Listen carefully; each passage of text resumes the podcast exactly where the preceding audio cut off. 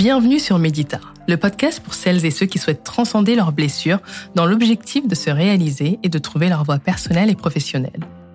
Tous les mardis, je prends la parole sur un sujet où je reçois un, une invitée qui, grâce à son cheminement personnel, a trouvé sa voie, son why, sa vocation.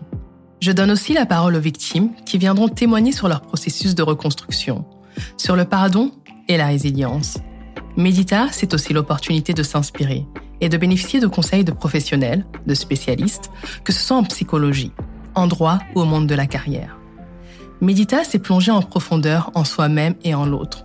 C'est le podcast qui va bien au-delà des apparences. Je suis Dado, je suis une femme passionnée par la psychologie, les récits de vie atypiques, la mode, la féminité, la photographie, la tech et j'en passe. Bienvenue dans mon podcast que j'ai imaginé comme un lieu refuge, un lieu ressource, un lieu de guérison et d'inspiration, car c'est un contenu résilient, féminin et apaisant.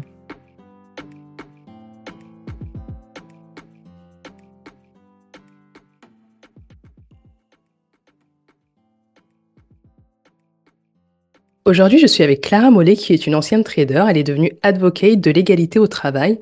Elle est aussi euh, autrice à la fois du podcast et du livre Les règles du jeu. Euh, donc, euh, c'est un plaisir de vous faire découvrir son parcours et ce qu'elle fait. En tout cas, merci beaucoup d'avoir accepté euh, mon invitation. Bah, avec grand plaisir. Alors pour commencer, est-ce que tu pourrais te présenter? Oui, euh, je m'appelle Clara, euh, je suis une femme française. effectivement, j'ai commencé à travailler dans un milieu qui peut paraître un peu spécial en tout cas très spécifique puisque c'est le trading de matières premières. En plus, j'étais en, Amérique du Sud et en fait, euh, j'étais la seule femme à l'époque euh, trader sur mon marché. Euh, en soi, le fait de débarquer dans un monde masculin, ça n'a pas vraiment été une surprise, hein, je m'en doutais un petit peu. En revanche, là où j'ai été vraiment prise de court en commençant à travailler, donc j'avais 24, 25 ans, mm, mm, mm. ça a été de me rendre compte à quel point le fait d'être une femme, et encore plus une femme en minorité, mais déjà le fait d'être une femme tout court, mm-hmm. allait impacter mon parcours. Mm-hmm. À la fois. Euh, et pourquoi tu as choisi le métier de trader? Alors, euh, en fait, euh, c'est une très bonne question. Oui, c'est un métier en plus qui est vraiment niche. Ouais, ouais, non, mais. Oui, bah oui, c'est très niche. c'est très difficile aussi. Oui, oui, oui. Bah écoute, alors si je te fais la réponse un peu conventionnelle, je dirais que c'est euh, euh, en fait, j'ai découvert les, matières premières, j'y connaissais rien et tout. Enfin, j'étais pas du tout prédestinée à tomber dans cette marmite-là. Mais euh, j'ai fait des stages pendant mes études et un de ces stages, je l'ai fait dans, dans, une banque d'investissement et en fait, que je, me suis beaucoup ennuyée, mais j'étais je, dans l'équipe qui finançait les traders de matières premières qui, qui, qui, euh, tu vas accorder les lignes de crédit, les trucs. Et donc, j'ai découvert ce monde via cette expérience-là. Et alors, matière première, en fait, ça veut dire, euh, ça, veut dire euh, tout ce qui vient de la terre. Donc, mm, mm, tu as mm. ce qu'on appelle les hard commodities, les métaux, le pétrole, etc., le, gaz naturel, les soft commodities, qui sont plutôt les matières premières agricoles. Donc, là où il y a une saisonnalité dans la production. Donc, le blé, le maïs, le colza, euh, le, cacao, le café, enfin voilà. Et alors, qu'est-ce qui m'a plu là-dedans? Je pense qu'il y avait une partie euh, un peu euh, aventure, quoi. Euh, je pense que le fait que ce soit difficile de rentrer aussi, c'était pas neutre pour moi. Je pense que ça m'a attiré. Je pense que t'aimes le challenge. Ouais, je pense qu'avec le recul, j'avais besoin de me prouver des choses en fait, en allant décrocher ce job-là c'est des milieux un peu particuliers, et puis c'est des milieux où on gagne de l'argent, etc. Donc peut-être que j'avais besoin dans cette toute première partie de, de carrière, enfin de vie euh, professionnelle, de me prouver des choses, euh, de me prouver que je pouvais performer dans ces milieux-là, pour ensuite passer à autre chose, tu vois. Mm. Parce que c'est vrai que, en fait, ce qui est rigolo, c'est que c'est un monde très alpha. J'avais vraiment envie, j'étais vraiment euh, je désirais vraiment ce job-là. Ça a vraiment été un choix. D'ailleurs, je me souviens quand je, quand je suis, en plus, je suis partie donc au, Brésil pour, pour trouver ce job. Donc, j'avais pas de, travail quand je suis partie. Donc, mm, mm, je, je, suis allée au Brésil chercher du travail. Et donc, euh, bon, quand je racontais un peu mon histoire, euh, enfin, ce que j'allais faire là, les gens autour de moi étaient là, non mais n'importe quoi, euh, d'où ça sort en fait. Tu pouvais pas trouver un truc encore plus, bon voilà. Donc c'était, euh, il y avait un côté un peu, ça sort du chapeau, mais alors que pour moi les choses étaient très claires. J'avais pas du tout l'impression de faire une embardée, n'importe quoi. C'était extrêmement limpide dans ma tête et j'étais très déterminée. D'ailleurs, je l'ai fait très sérieusement cette recherche de travail, etc. Et euh, mm. donc c'est pas vraiment le, j'ai pas atterri là par hasard en fait. D'accord, d'accord. Et quel a été justement ton déclic pour te de, ce... En étant trader, il y a quand même eu du chemin mm. jusqu'à lancer le podcast Les règles du jeu? Oui. Euh, en fait, euh, je crois que j'ai eu un, quand même un choc en commençant à travailler, de me rendre compte euh, de ce que ça voulait dire. En fait, de me rendre compte qu'être une femme au travail, c'était pas neutre. Déjà, rien que ça, c'était un plus qu'une surprise, c'était un choc. Euh, jusque-là, le fait d'être une femme, une fille, j'étais ravie d'être une femme, mais enfin, ça n'avait jamais impacté quoi que ce soit dans ma vie. Et puis en fait, en commençant à travailler, tout à coup, euh, je me suis aperçue que le regard que les, uns et les autres, même les unes et les autres, pouvaient porter sur moi n'était pas le même que celui qui était porté sur mes collègues masculins. Que la manière dont on considérait mon travail, ou ma parole, ou ma présence, n'était pas la même que celle euh, dont on considérait celle de, mes collègues masculins. Mm-hmm. Euh, et puis ensuite, il y a eu un deuxième constat qui a été que euh, moi-même, parce que j'étais sans doute conditionnée d'une certaine manière et que je m'en étais pas du tout aperçue jusque-là, j'avais des comportements, des réactions, des réflexes, en fait, parfois même de protection, etc.,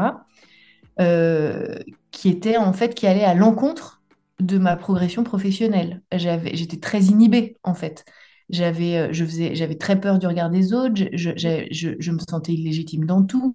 Mm. Je, donc, en fait, et ça, ça a été euh, quelque chose dont je me suis aperçue en commençant à travailler, dont je n'avais pas du tout conscience avant.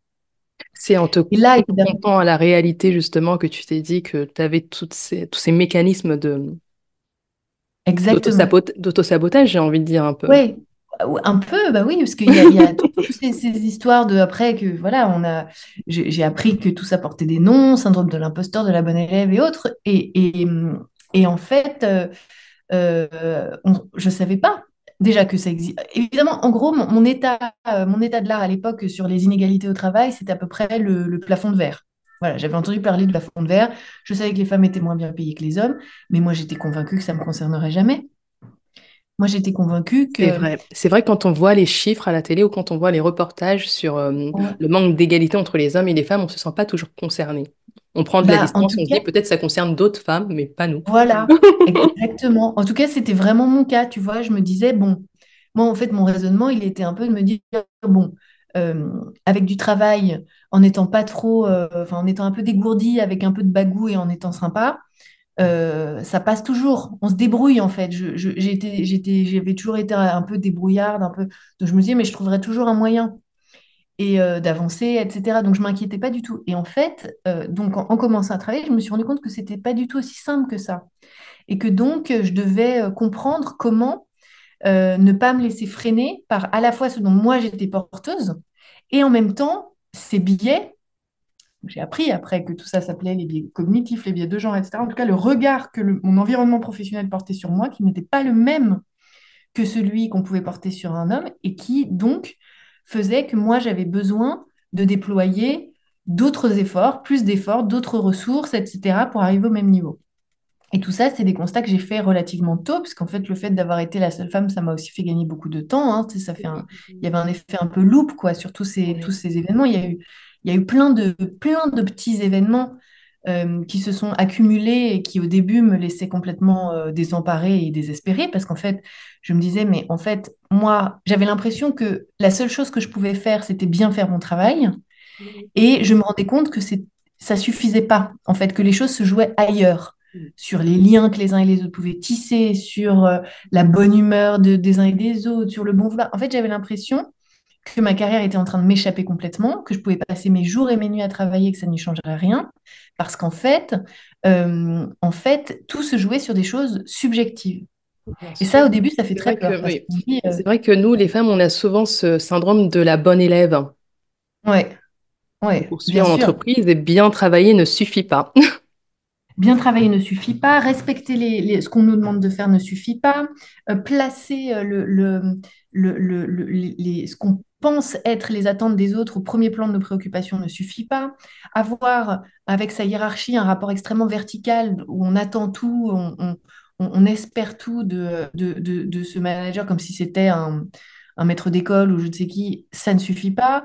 Être dans l'attente de la récompense ou l'attente des, des promotions, des progressions salariales ou autres, euh, comme une espèce de conséquence naturelle de nos bons résultats ne suffit pas, etc., etc. Et la liste continuer très longtemps. Mais tu vois, je me souviens à l'époque, euh, je lisais euh, Lénine de Sheryl Sandberg, vraiment le- la Bible, la première Bible euh, sur l'égalité au travail. C'est elle qui a vraiment impulsé un mouvement. Ça a déjà dix ans, hein, ce livre. euh, que, que be- beaucoup, beaucoup de gens connaissent maintenant. Euh, et elle, elle a vraiment contribué à rendre ce sujet vraiment mainstream, etc. Donc, c'est, elle est, c'est... Et, et alors, elle, pour le coup, je trouve qu'elle dit pas que, tu vois, elle raconte un peu la réalité de sa vie quotidienne, son truc. Donc, j'avais trouvé ça quand même vachement bien. D'ailleurs, dans mon livre, j'en parle beaucoup. Enfin, je, fais beaucoup référence à, à ce- à cette lecture-là. Mais pour autant, ça m'avait... Et pourtant, je me souviens que ça m'avait vraiment... euh, ça avait été vraiment une lecture euh, qui m'avait euh, rassurée, qui m'avait boostée, parce que je m'étais dit, OK, il y a vraiment des choses à faire et je ne suis pas toute seule. Mais le lendemain, en refermant ce livre, je vais me coucher, puis le lendemain matin, je me réveille, et puis je vais au travail, et puis je vais dans mon bureau, et puis j'allume mon ordi, et mon téléphone sonne, et mon boss arrive, et mes collègues arrivent, et en fait, ma réalité à moi, elle n'a pas changé. Et j'étais pas plus outillée que la veille pour savoir comment gérer ces gens-là, leurs réactions, leurs attentes, ce dont moi j'étais porteuse et tout. Et donc, euh, là, j'ai commencé à me dire, OK, là, il y a vraiment quelque chose à faire. Et en fait, les règles du jeu, elles sont nées de ça. C'est-à-dire comment on peut passer à l'étape d'après, qui est donner des choses aux femmes activables mm. pour qu'elles puissent s'en emparer euh, tout de suite dans leur vraie vie à elles. Et c'est vrai que ce que je trouve regrettable, c'est qu'on en entende parler ou qu'on commence à s'y intéresser une fois qu'on est en plein dedans, tu vois. Euh, c'est pour ça que moi, je suis très heureuse de, de commencer à donner des cours parce que je trouve que c'est avant, c'est avant que moi, j'aurais aimé Bien entendre tout ça, en fait. Ça m'aurait fait gagner un temps fou, tu vois. Bien sûr. Mm, mm. D'ailleurs, dans, pour, euh, pour continuer sur euh, le fait que les femmes doivent s'affirmer, dans le huitième épisode des règles du jeu, tu dis on ne peut pas plaire à tout le monde. Et tu Mm, dis que c'est souvent euh, difficile, complexe pour les femmes de s'imposer, parce que lorsqu'elles mm, le font, c'est souvent au détriment de leur paix sociale et même de, de leur entente, de leur entente avec leurs leurs collègues. Euh, comment mhm, reprendre justement son pouvoir en entreprise et dire clairement ce qu'on veut, euh, tout en préservant justement notre paix sociale? Ouais. Alors, euh, j'adore cette question. Merci beaucoup parce que tu touches le, Avec tu plaisir. touches la corde la plus proche à mon cœur dans, dans tout ce sujet. Mm, mm, mm. En fait, je trouve que souvent, euh, on ne trouve pas les réponses à ces questions parce qu'on ne pose pas les bonnes questions. On pose les, on pose les mauvaises questions. Euh, moi, donc ça fait maintenant, tu vois, euh, sept ans que, euh, ouais, presque sept ans que je, je travaille sur ces sujets, que je rencontre vraiment des centaines de femmes tous les ans, etc. Et donc, je commence à voir maintenant les, les, préoccupations les plus répandues, les questions qui reviennent le plus, etc. Et souvent, euh, ce qui est un peu un cousin de la question que tu viens de me poser, c'est mais comment je fais pour me débarrasser de mon sentiment d'illégitimité? Comment je fais pour me débarrasser de mon sentiment d'imposteur? Comment je fais pour gagner en confiance, pour aller euh, parler à mon chef, etc. Et en fait, ces questions-là sont des mauvaises questions. Pourquoi? Parce qu'en fait, ce dont on parle là, cette histoire d'oser, de prendre sa place au travail et tout, c'est extrêmement difficile à faire. Ça, je, je- je- je- c'est très important, je trouve, de le dire parce que parfois, le- tous les discours sur l'empowerment, etc., font de Oui. fausses promesses qui consistent à dire, regardez, on va décortiquer le syndrome de l'imposteur et à la fin de cet article, vous serez tous sur le syndrome de l'imposteur et du Mhm. coup, vous n'en serez plus victime. C'est, Ça très ancré. C'est très ancré et les mécanismes à l'œuvre sont les suivants. En fait, euh, pourquoi est-ce que les femmes, les, les hommes aussi hein, rencontrent le syndrome de l'imposteur, mais pourquoi est-ce que c'est encore plus prononcé chez les femmes? Un homme qui fera preuve d'autorité sera perçu positivement. Ce sera un leader charismatique avec qui on a envie de travailler. Mm. Une femme qui fera preuve avec d'exactement le même comportement, les mêmes mots, le même ton, etc., sera perçue négativement. Euh, on aura moins envie de travailler avec elle et on se demandera si elle n'est pas un peu bitch sur les bords, un peu énervée, euh, et on en aura plutôt peur. Ça, c'est les biais de genre, et on en est tous victimes. Et en fait, euh, pour revenir à cette histoire, en fait, tout, ce dont on parle là, ces histoires de règles du jeu, etc., le, fil rouge de tout ça, c'est comment je fais pour exister au travail, comment je fais pour prendre ma place, comment je fais pour ne pas subir mon quotidien au travail, etc. Et en fait, ce qu'il y a de très difficile pour les femmes dans le fait de sortir du bois, donc de passer d'une posture qu'on pourrait appeler de bon élève, mais en tout cas qui est une posture de retrait, une posture de passivité, à une posture où tout à coup on dit je, je veux ceci, je vaux cela, j'ai pour ambition de, ou bien je ne suis pas d'accord avec ça. C'est-à-dire de vraiment step out, enfin tu vois, vraiment faire un, vrai pas dans la lumière et assumer d'exister à voix haute et dans l'espace physique au travail. Pourquoi est-ce que c'est si difficile de le faire? C'est parce que c'est extrêmement transgressif. Elle est prouvée par ces fameux biais de genre, c'est-à-dire que quelque part, les femmes, on sait qu'il y a un prix à payer à s'affirmer. Oui. Puisqu'une femme qui s'affirme, encore une fois, qui fait preuve d'autorité ou qui donne son opinion, qui n'est pas d'accord, etc. Elle peut être perçue autrement. Exactement, elle est perçue, elle, est, elle, elle, elle risque, il y a toujours un risque là-dessous qui est d'être moins appréciée, d'être jugée ceci ou cela, d'être rejetée du groupe, d'être pénalisée, etc., etc. Et ça, c'est quelque chose de très, très profond qu'on a parfaitement intégré. Le syndrome de l'imposteur, il a été euh, théorisé pour la première fois dans les années 70 aux États-Unis. Et un de ces euh, symptômes, disons, de, une de ces manifestations, c'est qu'il augmente avec le niveau de compétence. Plus on est compétent, plus on est haut en responsabilité, et plus ce syndrome augmente. Donc c'est bien pour dire qu'en fait, euh, espérer un jour se réveiller un matin, il ne s'en va pas, en fait. Et c'est pas très grave. C'est pas très grave. Il faut juste accepter l'inconfort de pousser la porte de son chef et de lui dire voilà, est-ce que tu acceptes qu'on parle de ça? Je ne suis pas d'accord avec ça, j'ai telle difficulté avec ça, etc., etc. Il faut accepter l'inconfort, le fait que ce ne soit pas facile. C'est pour ça que je trouve vraiment hyper important d'aborder les choses sous cet angle-là, parce que encore une fois, cette histoire, cette promesse de débarrassons-nous du syndrome de l'imposteur, c'est une fausse promesse. je trouve que ça n'est pas la bonne manière d'aborder le problème. Mm, mm. Parce qu'en fait, quand tu acceptes que tu vas cohabiter avec un sentiment d'illégitimité plus ou moins permanent et de faire malgré lui, c'est-à-dire que ça ne t'empêche en rien de le faire, c'est juste que tu acceptes que le fait d'aller demander, d'aller faire valoir, de te proposer, d'avoir l'initiative sur tel truc, etc., etc., bah, tu vas toujours un peu y aller avec un, tu vois, un petit, un petit nœud dans l'estomac. Mais en fait, la beauté de la chose, c'est que plus tu y vas, plus c'est facile. Tu vois, c'est Toi, tu penses qu'il faut plutôt accepter ce syndrome de l'imposteur et se, en tout cas, en être consciente et se dire je j'accepte ce, syndrome, ce sentiment, mais je, je fais avec. Exactement, exactement. Mmh. C'est pour ça que tu vois quand tu vois des phrases comme il faut oser. Oui. Les femmes, il faut oser euh, demander plus d'argent ou je sais pas quoi. En fait, la phrase n'est pas complète. La phrase, c'est pas il faut oser, c'est il faut oser malgré votre sentiment de ne pas être à la hauteur. Il faut oser malgré votre sentiment de ne pas être légitime à demander cette augmentation. Il faut oser quand même, en fait. La phrase complète, c'est ça. C'est pour ça que je trouve que ça induit énormément en erreur. Aller mm. oser comme si, comme si on allait se mm. réveiller. et moi, je, oh. je, vois ce que tu veux dire. Et c'est vrai que c'est comme la confiance en soi aussi. On n'est pas toujours confiante, mais Bien sûr. on ose quand même faire les choses malgré ce manque de confiance. Exactement. Malgré ce doute. Et d'ailleurs, d'ailleurs, je dirais même que les fois où on se sent parfaitement en confiance et en maîtrise de, de c'est pas très bon signe. Ben, on n'a plus rien à apprendre finalement. Exactement. En général, quand tu es à un poste ou dans une situation où tu es en parfaite euh, maîtrise, zéro stress, zéro c'est qu'il n'y a pas beaucoup de, de challenge. Alors, ça peut être un choix, euh, tu vois, peu importe, mais je veux dire, euh, ça veut dire que tu es déjà à l'étape d'après. En tu es dans une zone de confort quelque part. Exactement. Mm, mm, mm. D'accord. Et justement, on arrive à la fin un peu de cet épisode.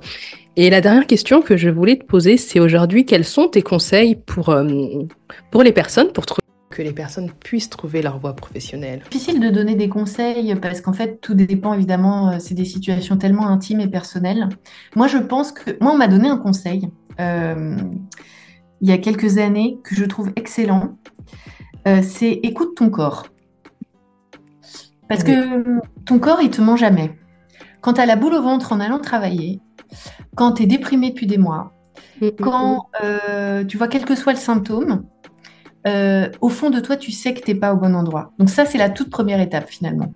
De, regarder autour de toi et de te dire, mais en fait, est-ce que je suis euh, sur mon chemin à moi ou est-ce que je suis sur le chemin de quelqu'un d'autre où je me suis laissé dicter des choix avec des raisonnements qui n'étaient pas les miens, peut-être avec des, avec des projections familiales, des conditionnements sociaux, peu importe, tu vois. On fait tous ça, hein, à un moment, peut-être c'est des passages obligés, je sais pas, où en fait on prend plus des choix en fonction de ce qu'on a projeté sur nous, de, bref, de conditionnements divers et variés, et puis on, se retrouve, on se réveille un matin et on se dit, mais qu'est-ce que c'est quoi C'est pas du tout ma vie cette histoire. Donc parfois on n'a pas les idées claires là-dessus, mais notre corps il est très clair. Hein.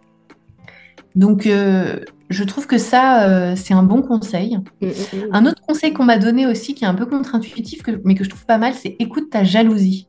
Ah.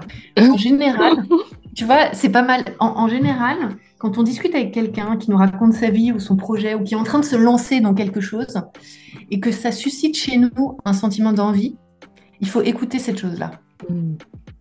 Il, faut, il faut vraiment écouter cette chose-là, parce que c'est un bon indicateur. Euh, il y a quelque chose à aller chercher là-dedans. Euh, c'est pas toujours très clair d'ailleurs de ce que c'est exactement. Est-ce que c'est le projet en lui-même? Est-ce que c'est juste le fait de créer quelque chose? Est-ce que c'est peu importe. Mais ça, c'est des bons indicateurs, tu vois. Euh, et puis euh, un autre, peut-être un dernier conseil quand on se sent un petit peu perdu, parce que moi d'expérience, je, trouve que les situations les plus compliquées ne sont pas celles où tu vois par exemple on décide de, de changer de voie euh, donc, objectivement, il y a des risques, mais, mais quand tu vois, par exemple, moi, quand je suis. Alors, tu me diras, j'avais 24 ans, c'était un peu différent, enfin, encore que, mais euh, quand je suis partie au Brésil et tout, sur le papier, c'était c'était euh, c'était quand même pas évident, enfin, c'était un choix risqué. Mm, mm. Toute proportion gardée, j'étais pas. Mais il y avait quand même un risque là-dedans. Tu prends ton aller simple, t'as pas de job, tu parles pas la langue, tu connais personne. Bon, voilà, c'est pas. Voilà. Mais moi, au fond de moi, j'étais sûre. Mm. J'étais absolument certaine que c'était la bonne décision. Donc moi, je ne l'ai pas du tout vécu comme un risque ou quoi que ce soit. Et donc, je trouve que ces situations-là, même si sur le papier, elles ont l'air un peu plus périlleuses, elles sont moins difficiles que les phases de la vie où on ne sait plus trop où aller.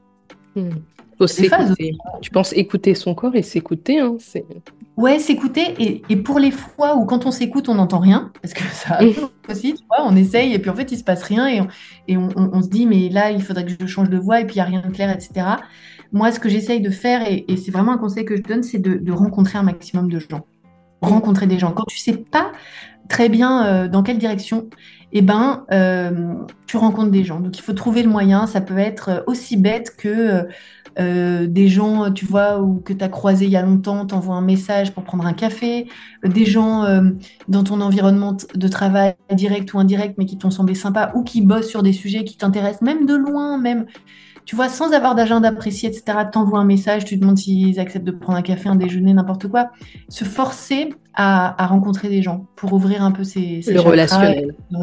Ouais, ouais.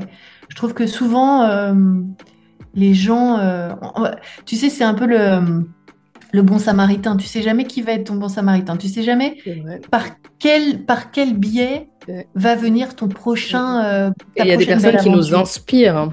Parfois, on a des déclics, on se dit, ben, je veux être comme elle. C'est bon, j'ai trouvé bah ce que je vais faire, c'est comme elle. voilà, bah, parfois ça passe par des gens, absolument. Parfois ça passe par des gens, c'est incarné par des gens. Tu sais mm, pas mm, mm. ce que vraiment véhicule cette personne, mais il y a un truc en elle qui te parle Exactement. Et qui vient allumer un truc en toi, mais il faut écouter ça. Mm, mm. Ouais. Tout à fait. En tout cas, merci beaucoup pour tous ces conseils.